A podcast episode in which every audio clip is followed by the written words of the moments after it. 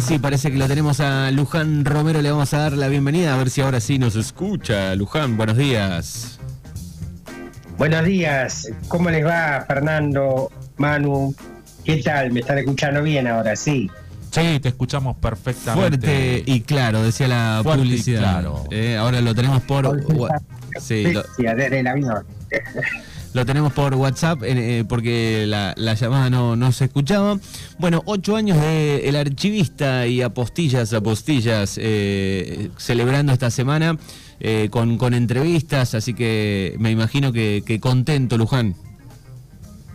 Contento, sí, contento porque mm, este año me siento más que nunca a ocho años, ¿no? Porque todos los años ha sido un crecimiento y el crecimiento con notas, con innovar en algo, buscarle la vuelta a los dispositivos, aprender de esto, que hay que aprender y falta aún todavía, pero le he encontrado la beta, como quien dice, y por ahí contento porque la gente no deja de compartir, de postear, de opinar.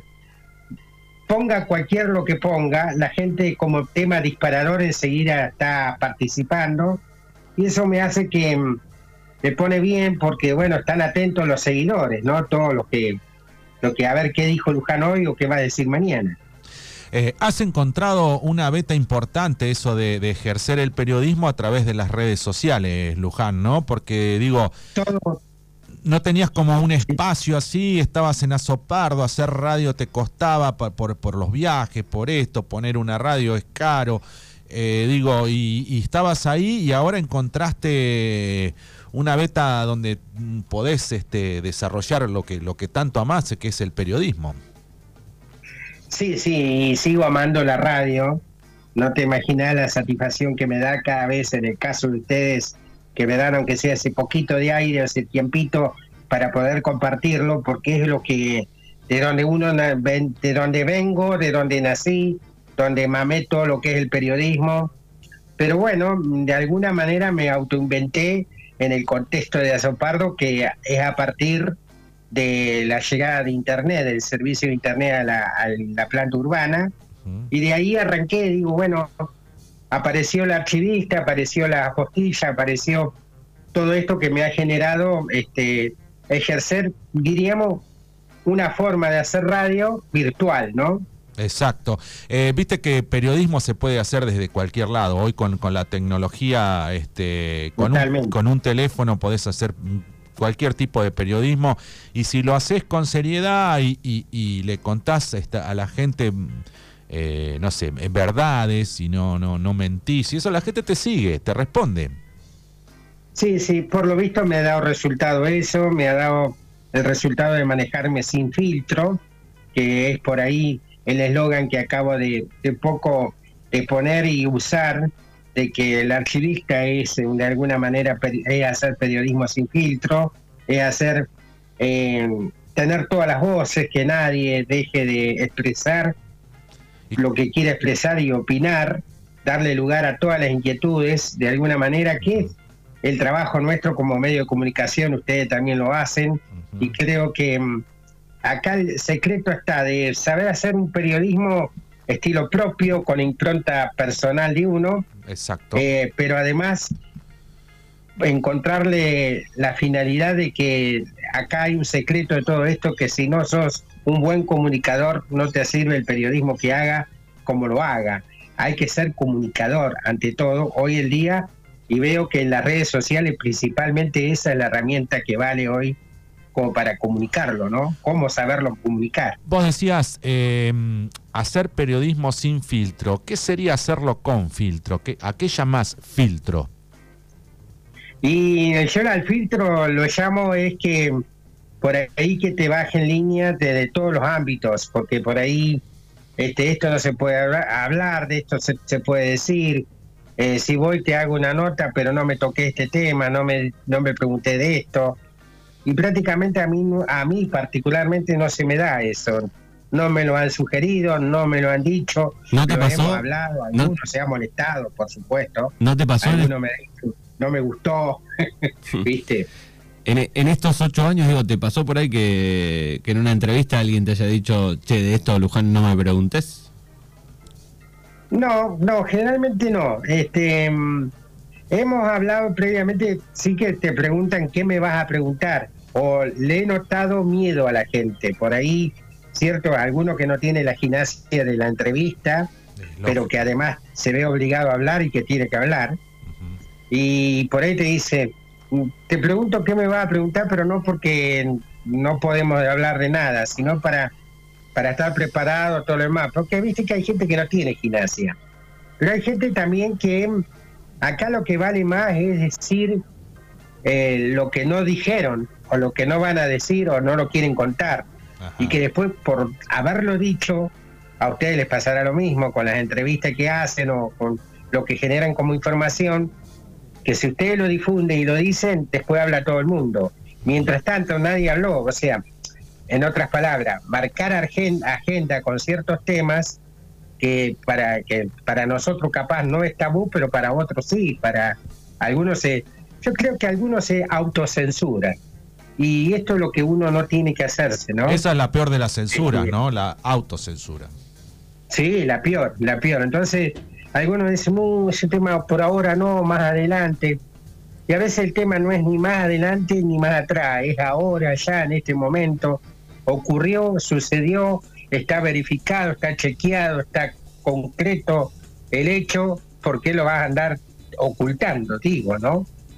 Exacto. Eh, ¿Cuál es el, el tema que pensás que que no se debe hablar, pero que hay que hablarlo en este momento acá en nuestros pueblos? Mira, hay temas que todavía están dando vuelta, eh, porque viste que las redes sociales es un abanico de posteo donde la gente hasta habla y cuánto gana fulano y cuánto hace, viste lo que hizo el otro. Se lo agarran, por supuesto, con los funcionarios públicos, hasta con los médicos, de la cual tema que a veces dice no hay que meterse, no hay que hablar.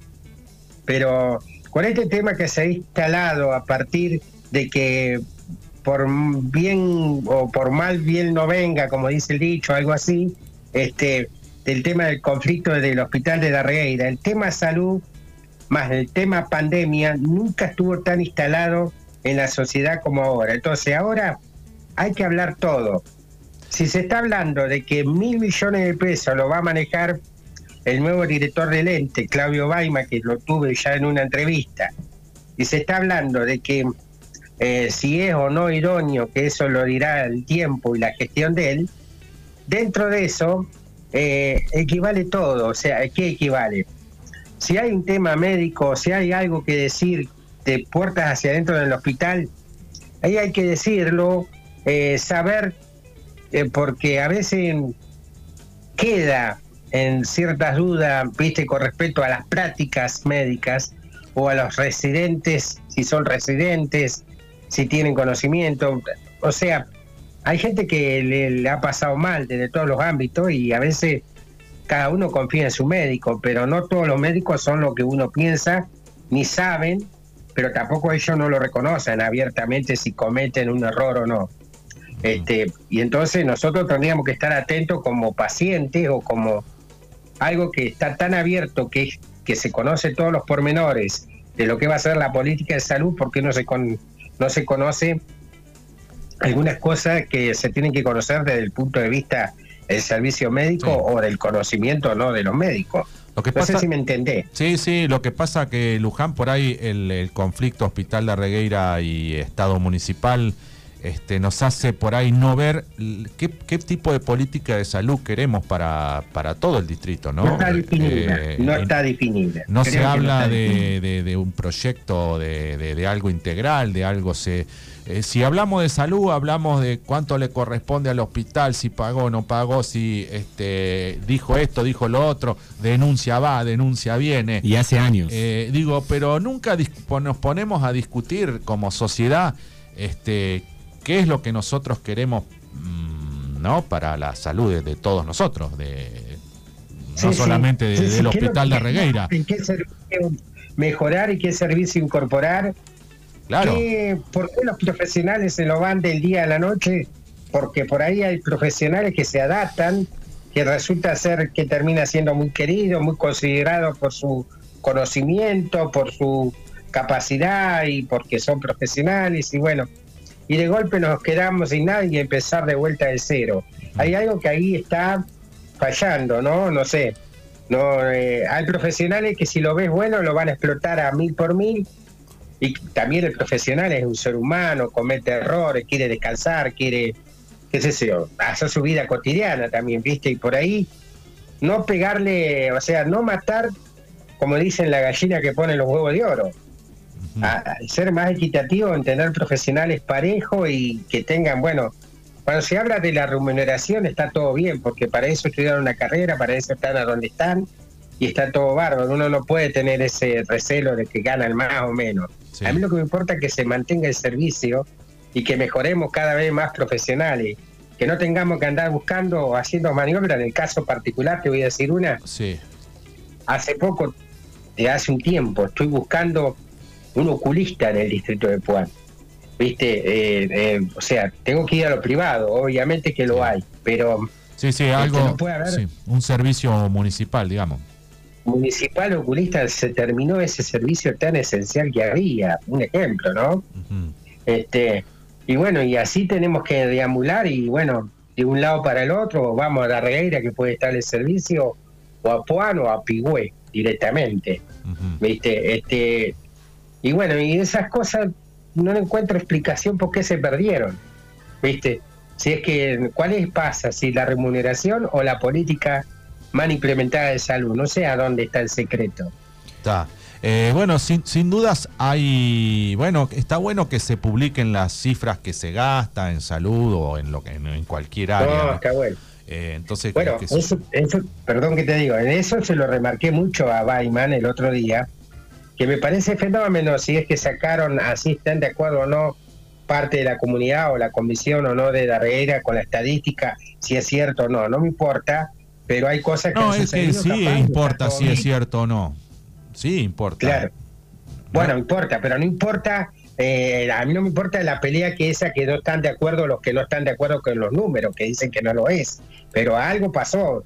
Chicos nacieron, operaciones hicieron, creo yo, ¿viste? Sí, claro. Eh, eh, existió eso.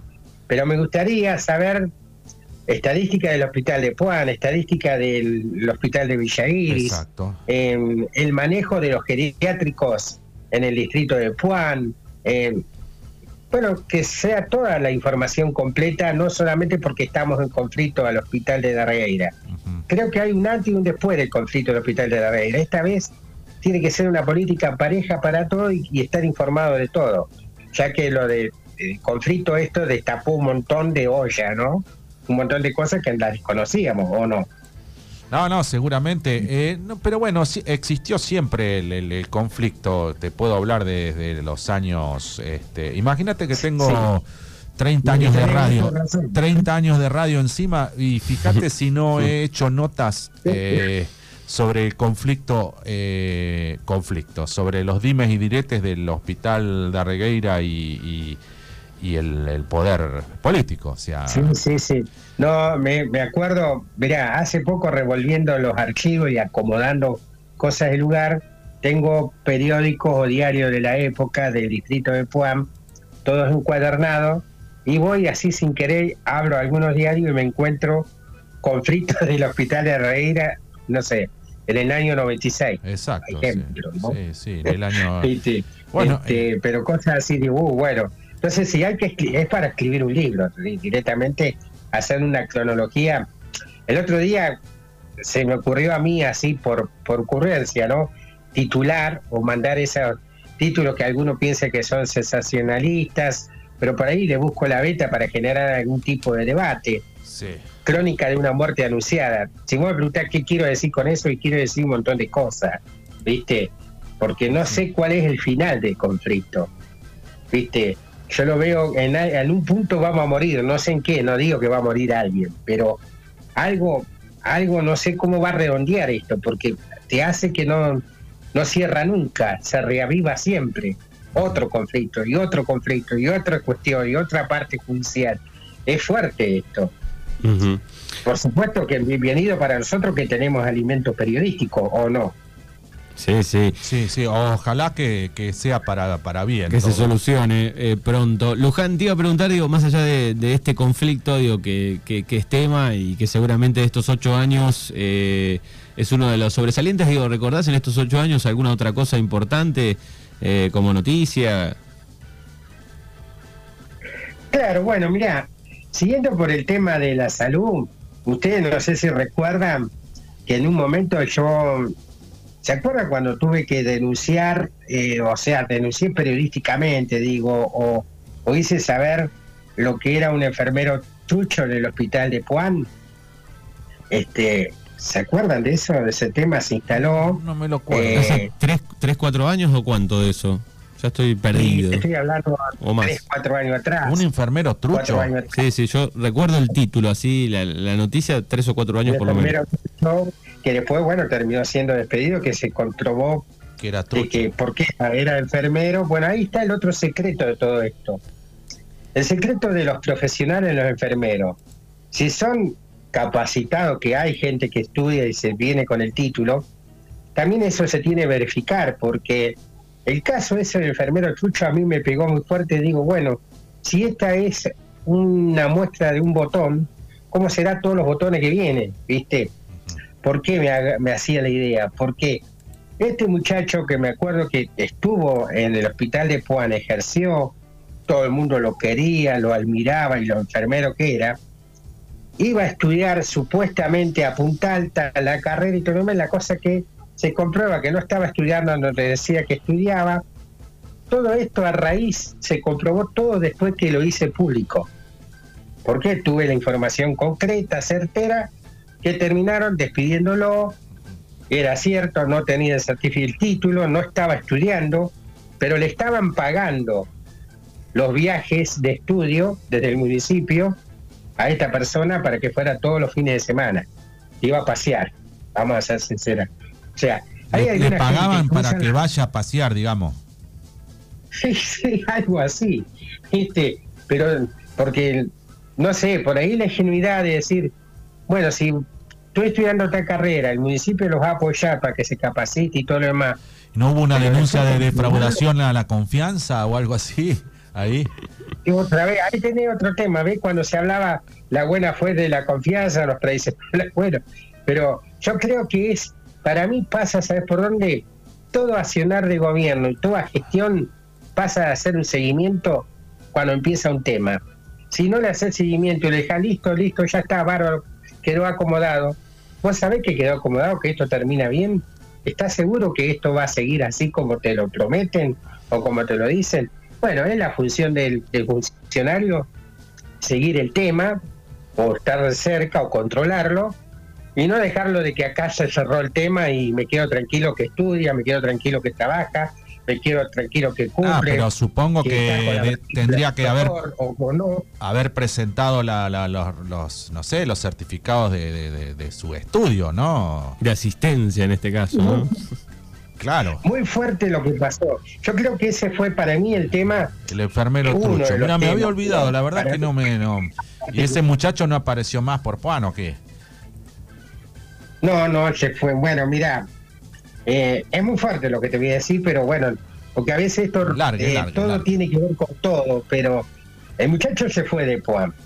Pero además, no, no solamente ese. Este muchacho, eh, y esto lo digo con mucho respeto, estaba planificando un casamiento en Puan muy grosso, este, muy importante, y un casamiento de... ¿Se iba a casar él? este, de la igualdad. Ah, un, matrimonio igualitario, decís, un, está bien. Un matrimonio igualitario, no me salía la palabra. Era un futuro matrimonio igualitario que se iba a dar el primer caso casamiento en Puan, porque ustedes ya lo tuvieron en Darregueira. Sí, que iban a hacer una fiesta, decís vos, Luján. Sí, iban a hacer una mega fiesta, estaba todo planificado. Un tipo rey. La anécdota que de todo esto, que alguien después, pasados los días, cuando hago la denuncia y cuento toda la historia, voy a un supermercado de los que voy a Campoán, me encuentro con alguien que me dice, bueno, primero lo que hiciste, lo que dijiste, es para matarte, pero lo peor de todo que me jodiste el sonido de la amplificación de la fiesta. Ah. renunciaron todos, nadie se casó, todos se pelearon.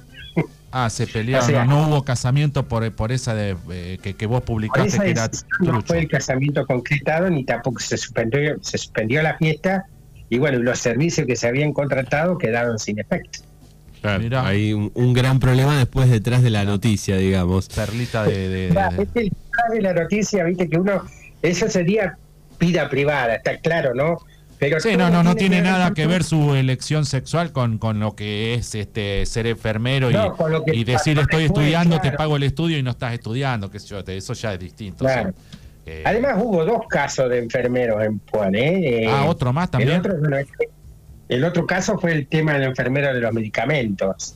¿Cómo es? Faltaban los medicamentos, faltaba. ¿Faltaban, ¿Faltaban medicamentos? Sí, sí, faltaban de o sea, esto lo denunció una propia enfermera, compañera, de que cada vez faltaban más medicamentos, no sé. ¿En dónde? ¿En Puan era? ¿Eh? ¿En Puan decís, Luján? El hospital de Puan, sí, sí, sí. Sí, si googleás lo vas a encontrar los temas del archivista. Ah, y eso lo publicaste todo. ¿Y qué pasó después con esa enfermera? está todo publicado, pero bueno, también fue despedido. Ah. O sea, ahí está el tema. No es que uno le guste la noticia de que alguien pierda la parte laboral. Lo que sí estamos hablando es la función pública. Si el funcionario anduvo o no anduvo, pero además nos, le engaña al Estado y el Estado no se da cuenta y nosotros sí nos enteramos y chequeamos la información, ¿y por qué ocultarlo? Ahí está lo que te digo sin filtro. Porque no voy a andar pensando, uy, ¿cómo lo van a tomar? ¿Qué van a pensar?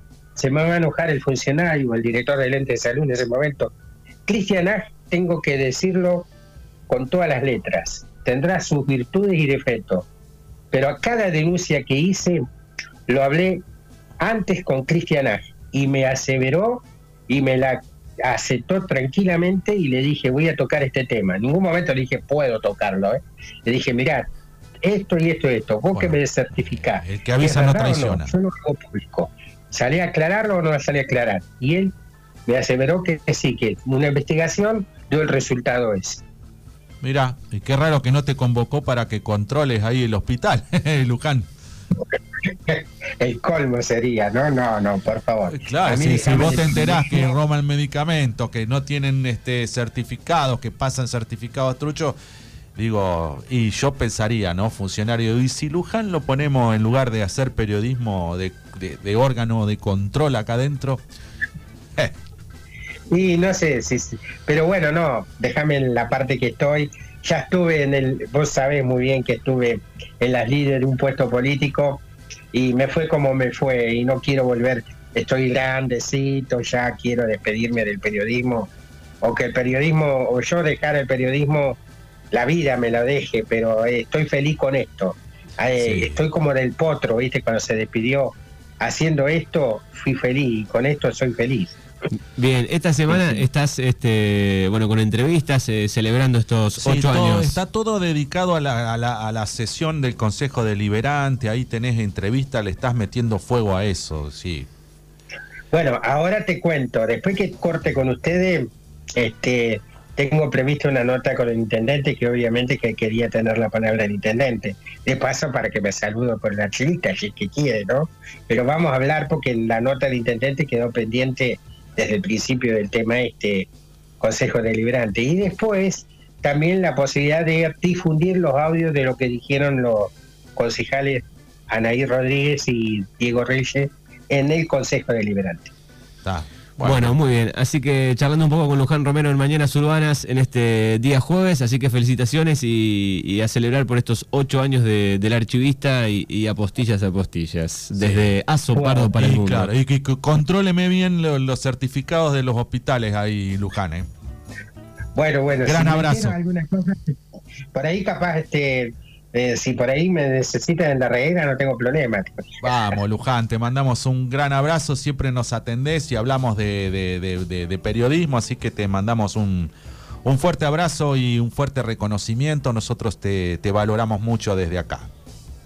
No, gracias y queda demostrado de estar siempre presente y de su llamado y los tengo presentes siempre y tengo, bueno, gracias a Dios tengo muy buena relación con muchos colegas eh, que para mí son amigos y amigos de año y, con, y conociéndonos como nos conocemos con vos, Fernando, y haber podido conocer, no hace mucho lo conocí a Manu, que me tuvo que decir él que él era él. Claro. pero, Yo lo este, saludé, no, no, no, me